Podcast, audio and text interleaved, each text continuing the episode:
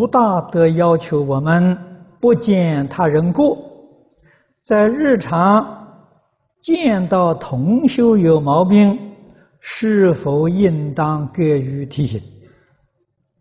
这是道义啊，应当要帮，要提醒他，要帮助他啊，但是要有智慧，要有善巧啊。提醒人的时候，最好没有第三者在场啊。为什么呢？